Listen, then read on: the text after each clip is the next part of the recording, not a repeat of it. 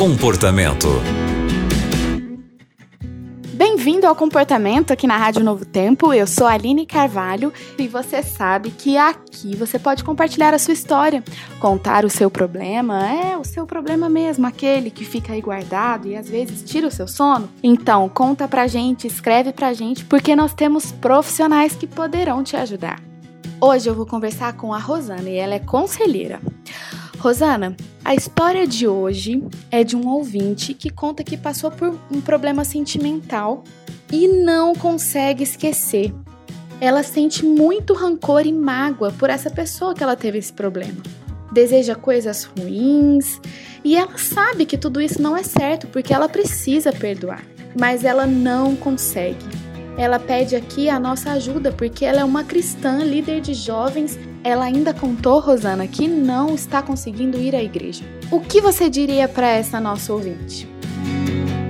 Olá, querida ouvinte. Você passou, querida, por tantos problemas sentimentais, não é verdade? Isso marcou tanto o seu coração. Eu posso sentir você escrevendo para nós aqui do programa Comportamento e assim ainda sangrando por problemas que aconteceram lá atrás. Mas eu tenho aqui, pela palavra de Deus, a solução para o teu caso. A Bíblia diz para perdoar os nossos inimigos. Perdão não é sentimento, amiga. Perdão é nós aceitarmos a palavra de Deus, declararmos na palavra e na atitude que perdoamos e aí irmos viver uma vida diferente. Talvez você precise aí da ajuda de um profissional, alguma terapeuta ou um terapeuta que possa caminhar neste processo de perdão com você. Isso não acontece de um dia para o outro. É preciso tratar, é preciso tomar algumas atitudes e decisões. O sentimento de mágoa, de raiva, de angústia pode atacar a todos nós. Nós não podemos mudar o nosso passado, querida, nem tampouco controlar a maneira como os outros agem conosco, mas nós temos o volante de nossa vida em nossas mãos e podemos decidir como vamos agir em função daquilo que o outro fez para nós. Quando você diz que precisa de ajuda, precisa mesmo.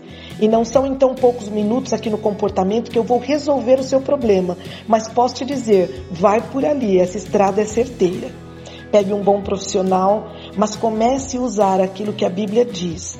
Querida amiga, toda pessoa que carrega rancor e mágoa sente isso tudo que você está sentindo. Alguns ficam até doentes, possuem dores nas costas, coceiras pelo corpo, e a mágoa e o rancor realmente vai destruindo a quem sente, não o alvo daquela mágoa. Então eu vou dizer para você, trate disso. Quando você diz que não está conseguindo ir à igreja, eu preciso te dizer, existem algumas ações que você terá que fazer para alcançar sua bênção.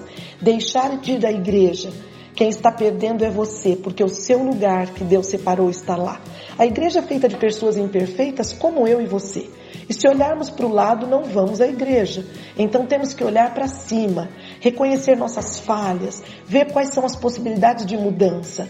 Então eu digo a você, não deixe de ir à igreja, porque lá você encontrará alívio e cura para suas dores. A palavra de Deus está sendo pregada lá.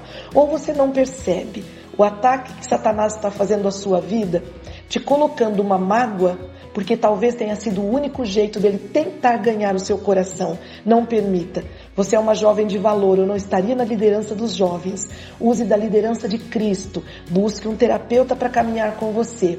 Mas, por favor, comece a dizer em voz alta que você perdoou.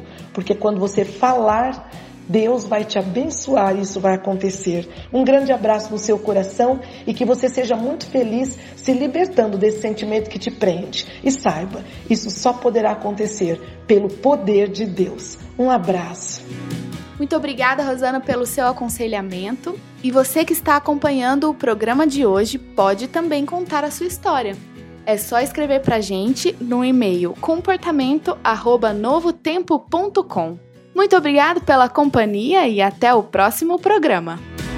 Você também encontra o comportamento em youtube.com/novotempo rádio.